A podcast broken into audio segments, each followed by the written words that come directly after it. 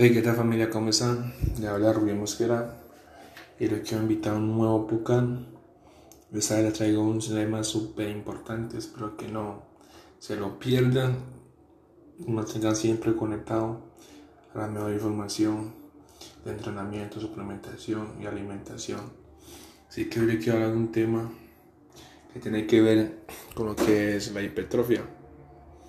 Mm, prácticamente existen muchos tipos, métodos de hipertrofia, pero esa vez te vengo a hablar de dos tipos de hipertrofia que existen. Entonces, eh, espero que te guste, lo puedas compartir. Eh, ese podcast se encuentra en mi biografía de perfil de Instagram y de YouTube. Ahí se encuentra el link eh, igualmente que en la aplicación que Incho y Spotify. En esas dos aplicaciones se encuentra ese nuevo podcast. Entonces, mm, te, quiero te quiero comentar las dos tipos de hipertrofia que existen.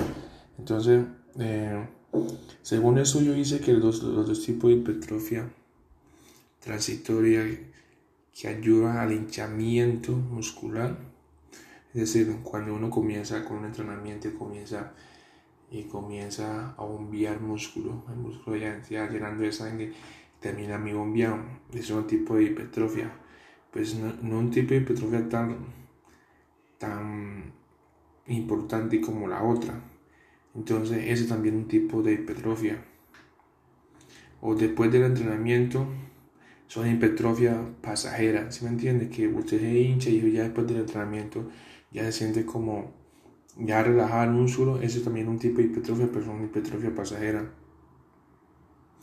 Y dura poco, entonces por eso es un tipo de hipertrofia muy suave que solamente son, son, son por, porque bombea el músculo y porque no entra nada más.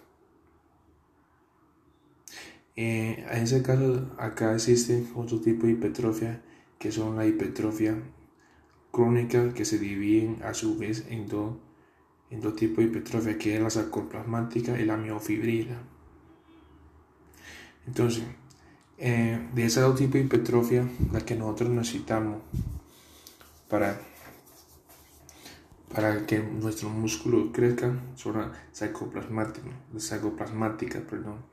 Esa es la que se encarga de que eh, se ejerza un buen trabajo, que siempre sea constante en, constante congestión el músculo cuando uno su cuando está entrenando por ejemplo está haciendo bici cuando bajo también se queda una contracción.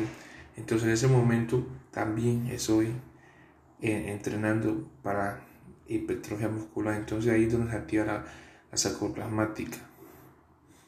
Eh, a veces para uno que hay hipertrofia de pronto no puede hacer con un peso muy mediocre, sino un peso bueno, un peso que nosotros realmente podamos con el peso y que podamos sacarlo más de, de 10 repeticiones. Ahí estamos también generando hipertrofia, porque una cosa es bombear el músculo y otra cosa es entrenarlo para hipertrofia. Entonces que tengan eso muy claro, mi gente. Mm, de pronto uno siempre entrena con su objetivo, si es para competencia, si es para una persona bajar de peso, si es para una persona está bien pero en mi caso, yo entreno para competencia. Siempre tengo que entrenar con ejercicios de, de, alta, de, de, fuerza, de alta intensidad. Entonces, eh, ahí también estoy generando hipertrofia.